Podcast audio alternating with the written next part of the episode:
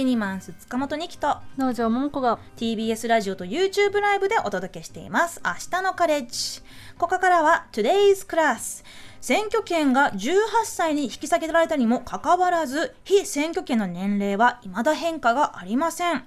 えでは世界的には非選挙権の年齢はどうなっているのでしょうか？え今日はこの問題にお詳しい社会学者で東京工業大学准教授の西田亮介さんにお話を聞いていきます。よろしくお願いします。はいよろしくお願いします。よろしくお願いします。はい農場さんは以前西田さんと同じイベントで登壇されたことがあるという。だいぶ前ですねもう2年くらい前だったんですけど、うはい。僕はあの一方的に尊敬申し上げててですね、やっぱりなかなかこの選挙権年齢の引き下げもそうですし非選挙権年齢もそうなんですけどこれ自分事として活動できないですよで日本でこんな例ないですから前からまたどっかでお仕事できればいいなと思ってたんで今日楽しみに来ました。あありがとうございます。嬉しいです。よろしくお願いします、はい、はいお願いします。今日はねいろいろちょっとまああの世界日本と世界のまあデータ歴史まあいろいろねこう踏まえてお話しできればなと思うんですけれど、まあ、まず今の日本で非選挙権の年齢制限どうなってるのかちょっと調べてみましたので、えー簡単にまとめておきましょう、えーまず国会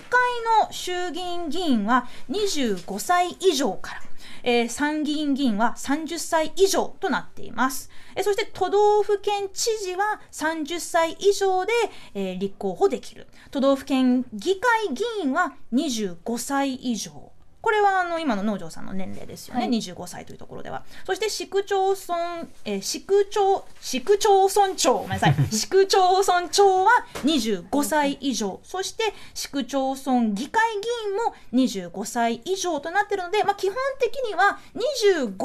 か、えー参議院と知事では30からとなっていますけれど西田さんそもそもこの25とか30っていうところの年齢制限はどういった意味があるんでしょうか、まあ別に意味はないんですよ。法律で決まってるっていうことです。で、はい。ざっくり言えば大人だっ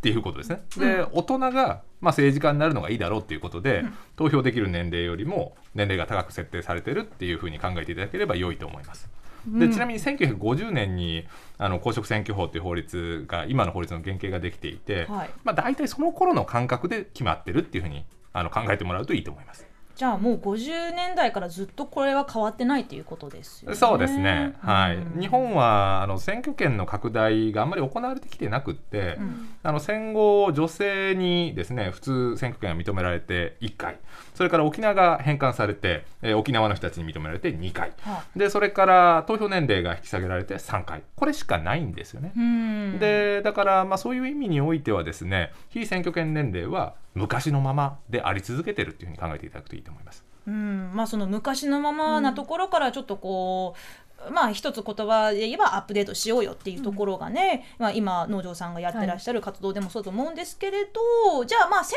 界ではどうなのかっていうところもちょっとまあ比べていきたいかなと思うんですが、えーこの日本の非選挙権の年齢が25歳以上もしくはまあ参議院知事で30歳以上っていうのは世界的に見るとどういうふうに映るんでしょうか、ね？まあ、高めですね、うん。で、まあ、3つぐらいのボリュームゾーンがあって、はいまあ、あの非選挙権年齢も18歳以上か、まあ、21歳か、うん。それか、えっと、25歳、まあ、ここら辺に山があって、はい。大体この3つ合わせて9割ぐらいというふうに考えられてます、はあ世界200カ国弱ぐらいの中で。じゃあもう国地域によってはもう18歳とかもう20歳であの知事になったり市長になったりそうですね。あの地方選挙とか含めるとそういうところもあります。で、うん。最近の流行は、えー非選挙権年齢も含めて16歳にえー投票年齢も、えーそれから非選挙権年齢も引き下げるとどうかっていうのが、まあ、せあの世界の流行りですね。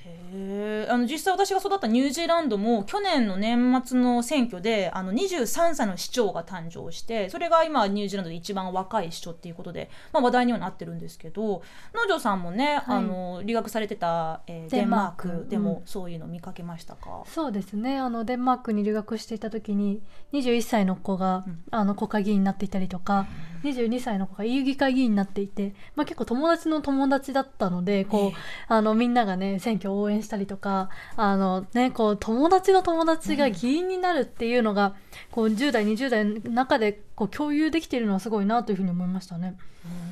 んそのさっき西田さんがおっしゃってたそのなんか大人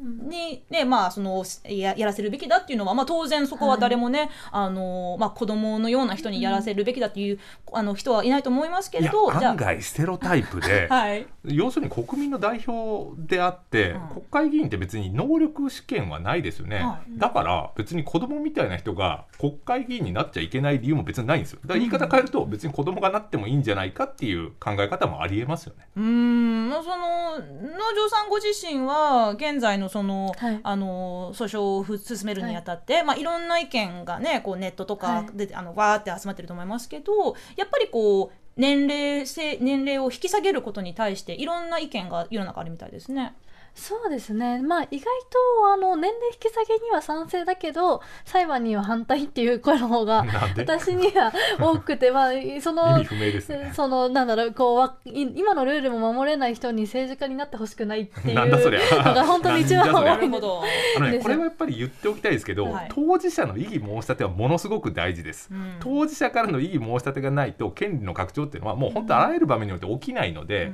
あのね、あのその今のルールを守ってうんぬんとか言ってる人は間違ってます。そうね、だからそうそう思ってやってるんですけど なんで意外とその選もうどうしてももう25歳30歳が正しいんだみたいに言う人は、まあ、そこまで私に言ってこんなんかこう来るコメントの中では多くないなっていう感じですけど、うん。まあ、特に国会議員を中心に内心はなんかこうにじまあでもやっぱりなんかこう年齢高い方がいいんじゃないのって思ってる人たちは多いんだろうなって。こうそれをわざわざ大きい声で言って説得してこうなんだろうそういうムーブメントを起こそうとは思ってないと思うんですけど。うんうん、なんかそのわざわざ自分でやりたくないとは思 その社会経験を積んでから、あのまあ、その世の中の荒波に揉まれてからじゃないと立派な政治家にはなれないんじゃないのっていう、まあ、そんなそう考えみんなそうう、思ってんですよ。うん。はい。うん。そのあれですよね。やっぱりお金を働いてお金納税しているっていうところまでいかないととかその社会人をまず経験しないと。っていう話は結構聞きますね。でもそのでも消費税も払ってるしねって。デンマー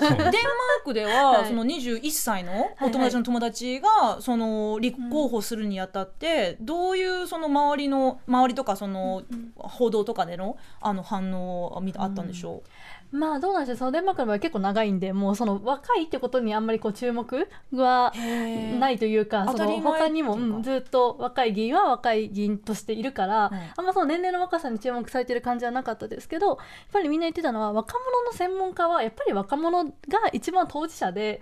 うん。その当事者たちとも近くて大事だよねって。だからその日本で社会人経験っていうふうに言われるのであればやっぱり今の時代の若者の経験を今の大人はしてないじゃないかって言うべきなんじゃないのっていうのはね言われましたね。うん、まあそれからね多分あんまり関係なくって、皆さんどうですか？今の政治いいと思ってんですかね？いや分かりませんけど、ん。まあその格好付きの大人で構成されてる議会による政治の結果が、まあ、今の政治であり今の日本の社会なわけですよ。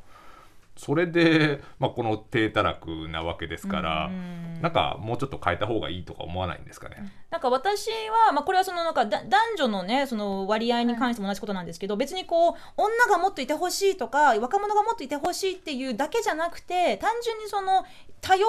な市民の代弁者をまあ、多様にしたいというあのところから私は、このもっと引き引き下げとか、あのマイノリティとか女性のあの、まあ、増やすってことにすごいは賛成なんですけど単純にこうなんか若者が若者がっていうよりかはいや今のその今おっしゃったように、若者の専門家代弁者って今どれだけいるの？国会とかあの市町村レベルの議会とかっていうところで私はこの話がもっとあの一般的にねこうどんどん議論されればいいなと思うんですけれど、まあ、片やアメリカの方を見てみますと、まあ、あの去年ねあの18歳の市長が生まれたというところもあるんですけれど大統領になるためには大統領の非選挙権は35歳っていうのこれちょっと高めに見えるんですけど西田さんこっちいかがですか、まあ、そうですね。あのそれは高いと思います。ただ繰り返しなんですけど国によって本当にあの非選挙権年齢は違いますで例えば上院は高めに設定されている国が多くて、えっと例えばイタリアがそうだと思いますけど40歳以上とかになってる国もありますね。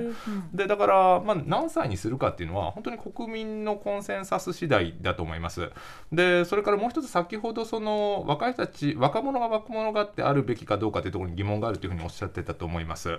でそのことに関して言うと、まあ、どこの国でもやっぱり当事者の声っていうのは大きくって繰り返しなんですけど、権利を拡大していくときには当事者の声はすごく重要ですね。うん。はい、欧州でもお基本的にはやっぱり若い人たちがさまざまなそうですね、えー問題があって、まあ、少子高齢化とかあそれからアメリカがそうだと思いますけど徴兵制の導入とかで、はい。えーとまあ、高い負荷が課せられるので権利も拡張するべきだっていう議論が起きたりとか、まあ、やっぱりそういういい申し立てがなされたってことは大事ですね。うん。やっぱりその当事者たがまずその異議申し立てをするっていうところが変化には不可欠という一点そうです。でもう一点付け加えるとすると、うん。その結局法改正が必要なので、うん。その受け皿となる政党がやっぱり必要ですね現実的には必要だと思います。うんで実際にはその非選挙権年齢を引き下げるということは、まあ、そのラ候補者あにとって現職の人たちにとってはですねライバルが増えることを意味するんですね。で全般的に日本では選挙制度改革に対して、えー言える議員って何人いるのか、まあ、それを数えるところから始めてもいいかもしれませんね。かそうですねほとんどないですねそういう政党。うんやはりまあもう今の時点で一応公約にね野党は全部非選挙権年齢入れてますしあとうん毎日新聞と一緒にあの選挙の時にあのこうまあえまあ、毎日新聞では選ぼうとっていう名前でやってるんですけどその、まあ、候補者にアンケートを取るっていうのをやってると思うんですけど20問のうちの1問を非選挙権年齢にしてもらうっていうのをはい。ちょっとやっていて、まあ、意外と取ってみると、まあ、表向きみんな賛成って言うなって反対って言えないから。言えない。ああそう。ですねそう確そうだからねチェックするときにうん。は割とまあ賛成って書いてくる。割合としてはやっぱりあの野党でいうと8割から9割が賛成って書いてくる候補者で自民党でいうとまあ反対が4割くらいいるかなみたいなうん感じで。だとすれば、うん。ちなみに野党も与党もそうなんですけど法制化に向けて法案作ってほしいですよね、本気であれば。うん。確かにね。そう。で何歳にするべきなのかやっぱり言明していただくといいと思いますね。その本気になってないとすればそれはやはりそのまあ社会からのそのプッシュがないというところそうだからであるいはその問題をやっても自分にとって得にならない。で反対すると目立つので、まあ、賛成って言っとくっていうことですね。そうか。やっぱりねなんかそう立憲民主党とかも法案出してまあなんかこうぶら下がり状態というかなかなかねそのまあ出してるけれども、まあやっているパフォーマンスで終わってるっていう面もあるかもしれない。その政治的な中でもしこれを一番に考えるんであればこれを通せるかもしれないけど、まあ、これは後回しってなってしまってるっていうところもあるし、まあ、なかなかなんかやっぱり気になるのはあの2016年の18歳選挙権ができた初めての選挙の時に自民党の公約にも一応非選挙権年齢の引き下げを検討するっていう項目だけは 検討。するっていうね項目が入っていたけど気づいたら次の選挙にはなくなっていたって。なんかそのまあ非選挙権年齢議論がないようでこう小さな議論はいろんな時に起きてきたのかなっていうふうに思うんですけど起きては消え起きては消えっていうのを繰り返しているようにも見えてそこら辺ってどういうふうに見られてますか？そうですね。おそらくはあー投票年齢を18歳に引き下げたインパクトが大きくて大きくまあ報道されました、うん。で、まあ、実際選挙権のあの拡大っていう意味で言うと日本ではとても珍しいのでインパクトがあったんですが、まあ、それで、えー社会的には満足したとお政治家たちは考えてるってことですね、なのでマニフェストに入れなくてもいいだろうと思っちゃってる。で選挙制度改革は日本の場合は政治主導で行いますので,、でまあ、やっぱり各政党を、まあ、全部出てきてもらってですねちゃんとコンセンサスを作っていくということがとても大事だと思いますね。実際に今こうやってね、まあ、日本でも非選挙権を引き下げようというあの動きが起きていますけれどこういうことはあの世界他の国でも似たようなムーブメント起きているんでしょうか？そうですね。で、えっと、ヨーロッパの場合だとボートアット16かな？あー16そうです、えっと、16歳に、えー非選挙権年齢も選挙権年齢も引き下げるといいんじゃないかっていう議論があって。はあ。でえっとねオーストリアだと思いますけどお国政も含めて16歳にしてる国がありますで地方選挙においては例えばイギリスの一部とか、えっと、ドイツフランスあたりの地方、おえー地方政治とか一部においては導入されてますね。そういう国はやっぱりその政治教育というものもそかなりしっかりされているそうでんですかね。すね、まあ、この非選挙権年齢だけを言ってもですね、あの先ほど来からあるように、まあ、いろんな反応が出てくるんですね。でなのでといった時に欧州の場合では例えば少子高齢化の問題があってえー要するに若い人たちの意見があ反映されにくくなるだろうとかですね。それからイギリスなんかだと2000年代頃から若い人たちに積極的に政治参加させる機会を設けた方がいいっていう議論があったりとか、うんまあ、あーいろいろあるんですけど、うんまあ、なんていうのかこうそ総合的なパッケージの中で非選挙権年齢の引き下げも主張していくっていうのがトレンドですね。そっかやっぱりただ年齢を上げる下げるだけじゃダメですよね本当に本質的な変化にはつながりませんもんね。うん、そうですねでただまあ繰り返しなんですけどやっぱり若い人たちが議論をリードしていくでそのことがあそれと同時にまあその政治の側に受け皿を作っていくというのがセットになることがですね、まあ、あの制度改革につながっている印象があります。うんなんかこう進めていくときに、まあ、18歳にのあの選挙権を認めるって時もそうだと思うんですけど意外と世論調査を見てもその18歳が求めてい以下が求めてい18歳が求めていたから18歳選挙権ができたのかと言われるとあの今多分実現した後に今からじゃあ18歳19歳になくした方がいいと思いますかって言ったら誰ものあのそうはそうした方がいいとは言わないけれどもそ,、の前は、まあ、みんな自信もないみたいな。うんそういうような反応だったような気もする当事者の声はそうなんですそう意。外と別に真面目なんですよみんな。その心配だみたいな逆に、逆になんかそのこうえなんかうちら何したらいいの？っていう不安があったままねあの非選挙年齢にあのせ選挙権ねそう。私がちょうど18 18歳だったんですよそのはい。18歳選挙権ができた時に、でもみんな周りの反応を見ていた時にすごく欲しいって言ってた一部運動してた人たちももちろんいるけど、あのそれが総論だったかって言われると、そうでもなくて。でも今もらってみて今の18歳に聞けばまあもらえるんだからじゃあ勉強しなきゃねとか学校でもう少し教えてほしいっていう話に変わっていくっていうところもあるのかなって思うと、そのなんか若い世代今ない権利に対してどうこうエンパワーするというかなんて難しいですね。でどうしたらいいと思います？うんまあこれは大変難しくてないものをどうやって作り出すかってすごく難しい議論です。でまあ、やっぱりいろん、えーまあ、難しいですね。で日本の場合は先ほどそのなんていうのかげ今のルールを守ろうみたいなことをですね、思う人たちがやっぱ多いんですよね。だけどルールってやっぱり状況とか社会情勢の変化によって変えていくべきものだっていうことが認識されるといいんじゃないでしょうか。別に、なんていうのか25歳とか30歳に段が引いてあることにですね合理的な意味ないわけですよ、うん。あの1950年頃に考えられたことですね。逆にあのその政治家ってこう引退年齢とかないじゃないですか。ね。なんか何十歳になったら引退しないけないとか、それってなんかこうまあた例えばですけれど別に高齢者男性が圧倒的に多すぎるからじゃあもう80歳になったらもうそこで議員生活は終わりにしましょうっていうそういうルールみたいなものあったら何か。ちなみに、うん。えっと、選挙権レベルでいうと基本的には権利は拡大していく傾向にあのあるので、はい。えっと、選挙権レベルでその制限を加えるというのは日本ではあんまり適切ではないと思います。ただし、うん。自主的なルールにおいてそうしたルールを設けることに何ら問題ありませんしそれから自民党においても、まあ、要するにあの若い人たちが政界に出てきた方がよくって高齢の現職がいると若い人たち出てこれないので、えー一定の年齢でですね、えーもう、あのー公認しないというふうにあの一応そういうルールがあるんですね。はいでだから、まあ、そういうルールを各政党で、えー作ることには別にあの法的には何ら何ら問題はないと思います。うーんなるほどまあそれでもね全然やっぱその一一概に一律にもう何歳を超えたらもうあのふさわしくないとかなんてまあそれはまああの若かろうが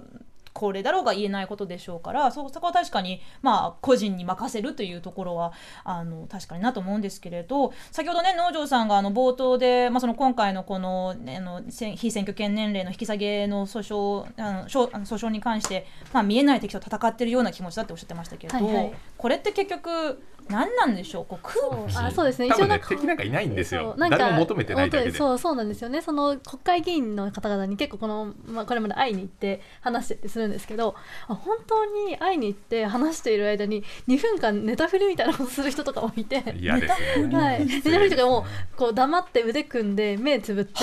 2分停止みたいなもうこっちはドキドキしちゃうじゃないですかなんと失礼な。っていうことがあったりしてなんか要は絶対ダメだってこれがっていうことを言う人も絶対いないんだけどそんなにいないんです、いない。なんかこううーんみたいな。っていうそのなんか見えないものとね、まあ自分がその変化を促すものにはなりたくないってことなんでしょうね。うんうんうんはい。いやオタクっていう。オタクらがやれやりたければやればいいじゃん。でも自分は関わらないよっていう。そうですねだからまあやはり若い人たちが当事者だとすると、当事者の人たちを中心に、まあ、大きなムーブメントっていうのがな一つやっぱり動機づけとしてあるだろうと。で、まあ、何度も欧州の話をして恐縮ですけど欧州に目を向けると例え例えばあの1969年頃にですね、まあ、学生運動があったんですね、あの世界的に異議申し立て活動があって。で、まあ、やっぱり異議申し立て活動って秩序を揺らがすわけです。で、まあ、政治の側も若い人たちはこんなにいろいろ言ってると。で、これを取り込む回路っていうのを作らないといけないと。で、そのことが、あー非選挙権年齢の引き下げにもやっぱりつながってたりとかするんですね。で、日本ではちょっとそういう動きがやっぱりなかったんですね。うん日本にもやっぱり学生運動来たんですけど、その制度改正にうまく波及していかなかったっていうところがありますね。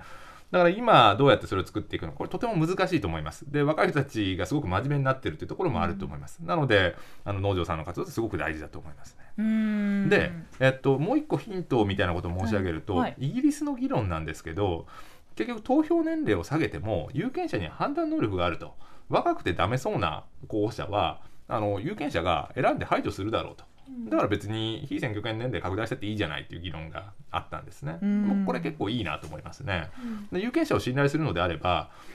年長でダメな人もお有権者を弾くでしょうし若くてあ子供だからダメだなと思う人も弾かれるだろうってことですね。確かにそうですよね、うんまあそうありたいと信じたいですし、そうそうあとその年齢以外にもあの非選挙権の問題ではその供託金っていうものがありますよね。その現実的にはそうですね。はいまあ、その立候補の際にこう金額を、まあ、一定の、まあ、かなり高い金額もあるんですけれどそれをまず納めなければならなくてしかもその選挙で一定数の票を獲得しないと返ってこないという。そうですだから結構リスクが高いはい供託金というものもありますけれど、これに関してはこう高すぎるという声もありますがそうですね、まあ、供託金何のためにあるかっていうと理論的には候補者の乱立を防ぐために存在しているというふうに言われてるんですね。うんでご承知の通り、まあ、日本の場合はむしろなり手不足が深刻になって、えーいます。あの無投票でですね、えーまあ、選挙の結果決まってしまうみたいなところもたくさん出てきています。といった時に、まあ、そうしたあー、まあ、その